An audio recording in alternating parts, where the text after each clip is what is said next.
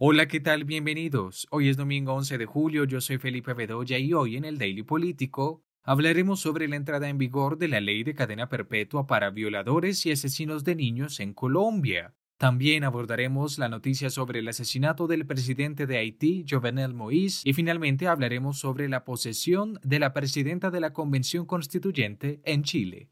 Acompáñenme, comenzamos.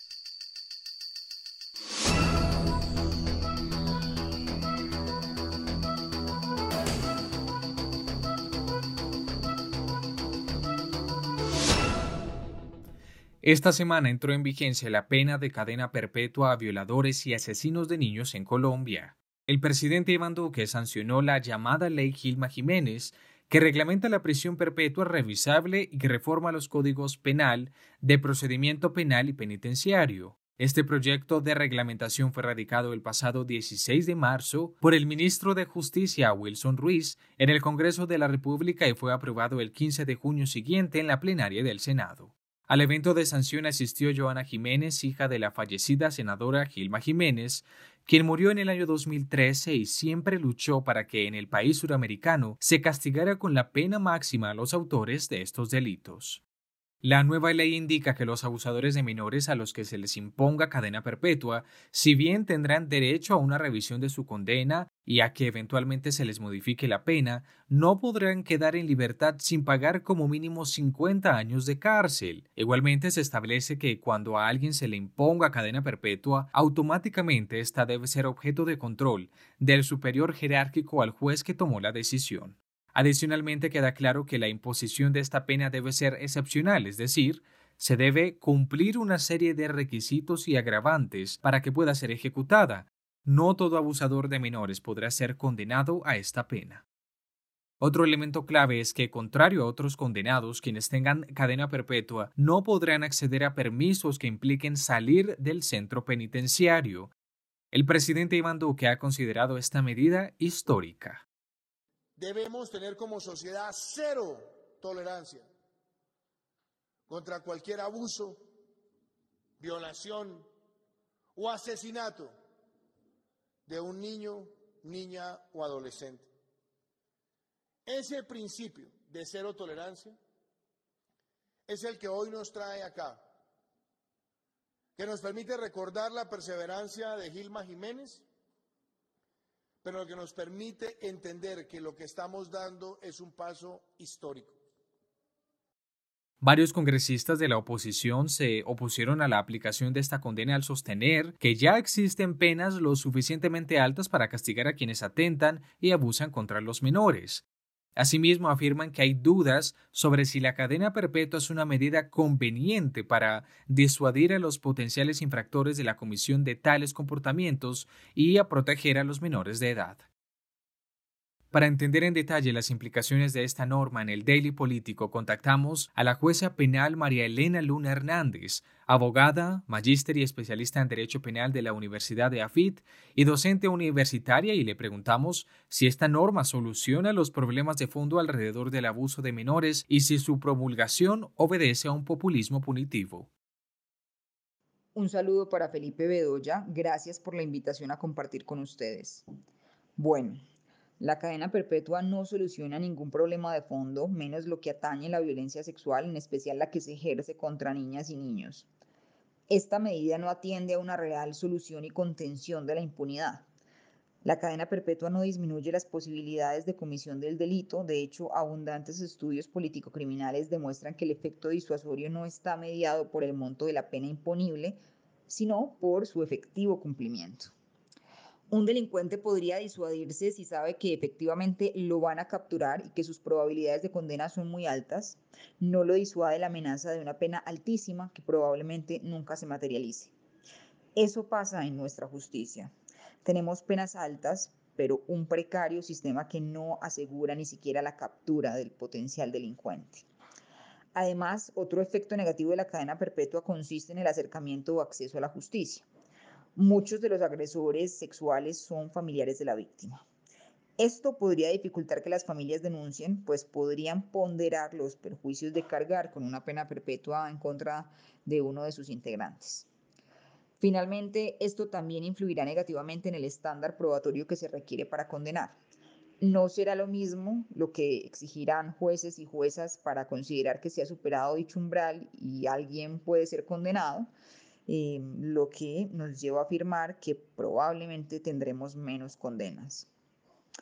Por lo anterior es que penalistas sostenemos que la cadena perpetua es reflejo del populismo punitivo en nuestro país, pues no cumple fines del derecho penal, no es eficaz para la protección pretendida y por el contrario genera unas expectativas que distan con los resultados que se obtendrán. Y es que a propósito del populismo punitivo que señala la jueza Hernández, ¿por qué se insiste entonces en Colombia en el aumento de los castigos como la cadena perpetua, a pesar de que no disminuyen los crímenes y no es eficaz? Esta pregunta se la hicimos a Ana Victoria Saldarriaga, doctora en psicoanálisis de la Universidad París 8 y miembro de la Asociación Mundial de Psicoanálisis. La pregunta es muy interesante, Felipe, porque pone en no relación dos actos que en principio uno esperaría que tuvieran una relación, al menos la relación causa-efecto.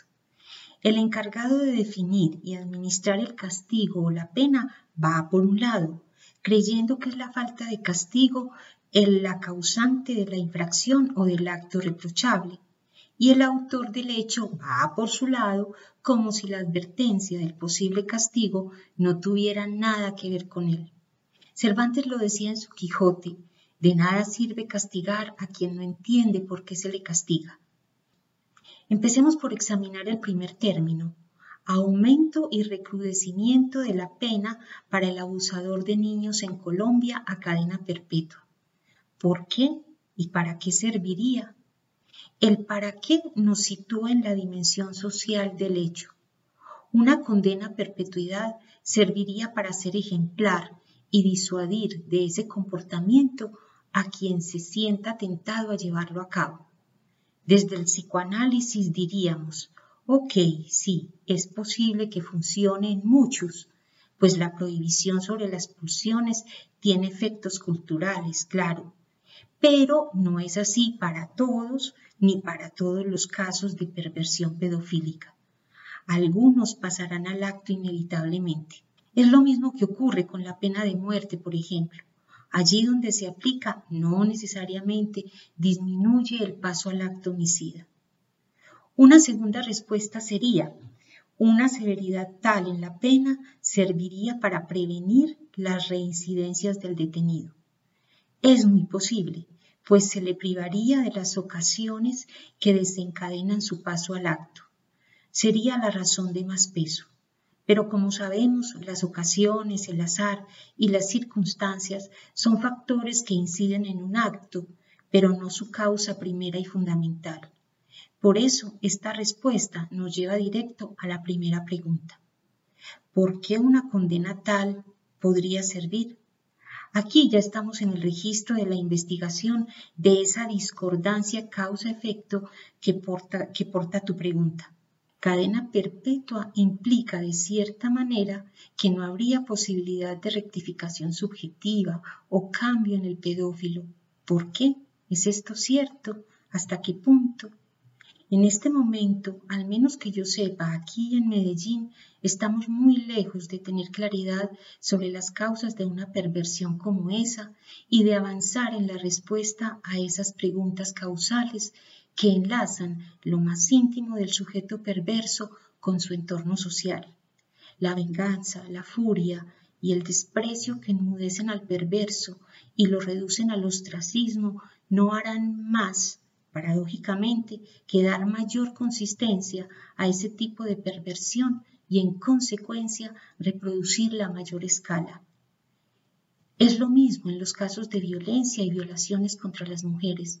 Si no se escuchan las razones del sujeto violento o del violador, seguiremos a ciegas y promoviendo sin darnos cuenta aquello que queremos condenar se devuelve en lo social como un boomerang desde la condena tan fiera y tan loca como el acto que la provoca. Entre el goce del paso al acto y el de su partener superyoico, cuando atraviesa la condena con la furia, el desprecio o la venganza, nosotros los psicoanalistas podremos abrir un espacio para la investigación clínica como la abrimos para los casos de neurosis y psicosis.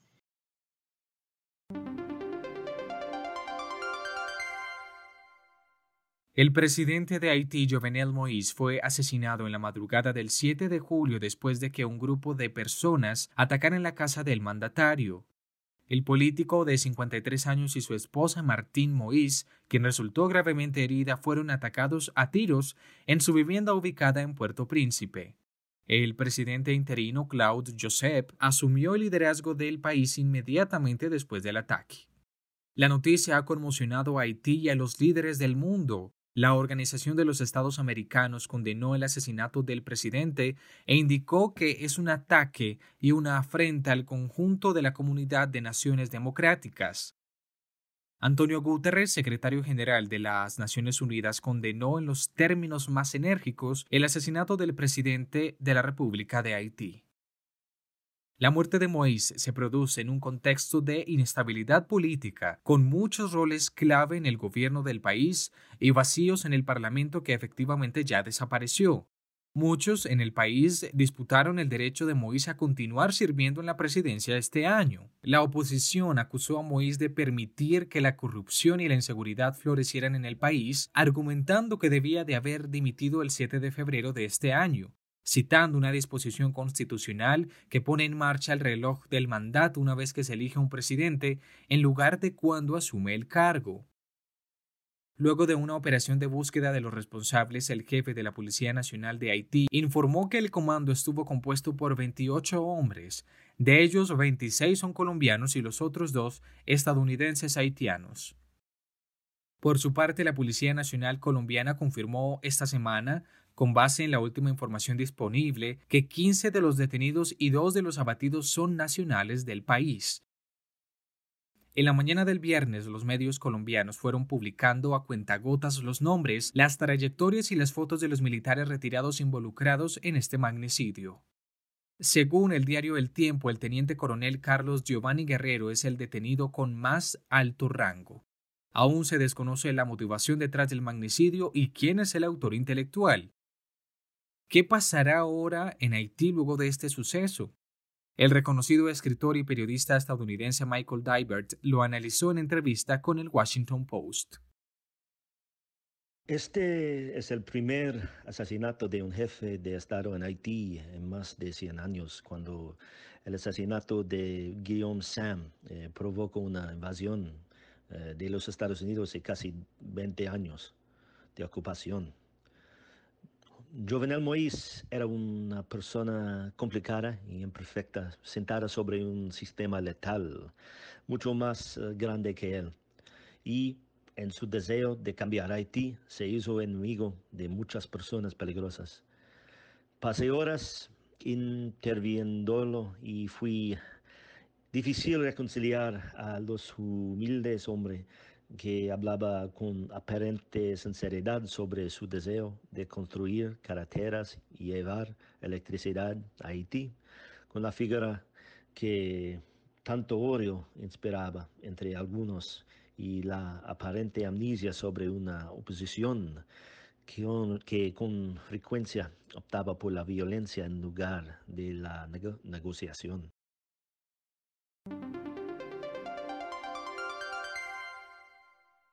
Este domingo comenzó a funcionar la Convención Constitucional chilena que tendrá la responsabilidad de escribir una nueva constitución para el país en un máximo de 12 meses. La primera decisión que debieron abordar sus 155 integrantes fue elegir quién comandaría su presidencia y quién ocuparía el cargo de vicepresidente del organismo. Tras dos votaciones, la representante del pueblo mapuche, Elisa Loncón, fue elegida por sus pares para liderar la instancia con 96 votos en total. A ocho días de este hecho histórico, al parecer el país está conforme con la elección de Loncón como presidenta de este organismo. Según la encuesta CADEM, el 75% de los chilenos cree que Loncón encaja en el perfil requerido para el cargo. Un 67% de sus entrevistados quería que el líder de la instancia fuera de regiones y un 47% de los consultados quería que fuera mujer. La mujer de 58 años de edad es una conocida profesora, lingüista y activista mapuche. Loncón nació en la comunidad mapuche Lefuelán, en la comunidad de Triaguén, cerca de la provincia de Mayeco, ubicada en la región de la Araucanía, el sur de Chile. Entre sus diversos estudios superiores se destaca un magíster en lingüística de la Universidad Autónoma Metropolitana de México y doctora en humanidades de la Universidad de Leiden en Holanda, así como el doctorado en literatura de la Pontificia Universidad Católica de Chile. Tras su elección durante la jornada, Elisa Loncón hizo un llamado a refundar Chile y a ampliar la democracia. Este sueño es un sueño de nuestros antepasados. Este sueño se hace realidad. Es posible, hermanas y hermanos, compañeras y compañeros, refundar este Chile establecer una nueva relación entre el pueblo mapuche, las naciones originarias y todas las naciones que conforman este país. En ese contexto, también esta es la primera muestra de que esta convención va a ser participativa. Su nombramiento como presidenta ha resonado en toda la región por sus implicaciones políticas, y para entender su significado está con nosotros María Adelaida Ceballos. Ella es abogada e investigadora sobre profesión jurídica y género, becaria Banieri, candidata a doctora por la Universidad de McGill en Montreal. La elección de Elisa Loncón como presidenta de la Convención Constituyente en Chile es muy valiosa porque de algún modo representa un triunfo de lo que suele conocerse como la política o las políticas de la identidad, que es el movimiento intelectual, social y político que busca que se le brinde mayor reconocimiento y representación a los grupos o personas con ciertas identidades que han sido tradicionalmente excluidos de la arena pública en general y de las esferas de poder en particular. Eh, la profesora Loncón busca entonces representar a dos de esos grupos concretamente, que son las mujeres y el pueblo mapuche, que ciertamente han sido excluidos históricamente, no solo en Chile, sino en el mundo entero, em, al punto de que Chile eh, ahora está haciendo historia al tener la primera constitución eh, escrita por un órgano colegiado con composición paritaria. Además, agregaría yo que la elección de Loncón es especial o destacable porque eh, ella es una mujer que viene del mundo académico y la voz de los académicos también suele encontrarse subrepresentada en la esfera política. Así que por ser mujer, por ser mapuche y por venir del mundo académico, eh, la mera presencia de Elisa Loncón a la cabeza de la convención es ya suficientemente significativa. Ahora, una cosa es la presencia y otra cosa son el tipo de decisiones que Loncón liderará. Hay una vasta evidencia empírica que demuestra que las personas que pertenecen a ciertos grupos no necesariamente dirigen sus esfuerzos a representar o a defender los intereses de esos grupos con los que se les asocia. Eh, de manera que, por ejemplo, muchas veces las mujeres electas no solo no tienen agendas de género robustas, sino que incluso promueven políticas públicas contrarias a los intereses de las mujeres mismas. Y esto se debe a que ser feminista es un compromiso político y no una predeterminación biológica. Lo mismo ocurre con otras identidades. En ese sentido, no creo que la profesora Loncón vaya a defender los intereses de las mujeres y de los indígenas o de otras minorías por el hecho de pertenecer a esos grupos, sino porque su formación y antecedentes intelectuales nos muestran que ella ha adquirido un compromiso genuino con esas causas. De esa manera, eh, creo que en su caso sí podemos esperar que defienda ante la Convención una normatividad más incluyente y respetuosa de las minorías.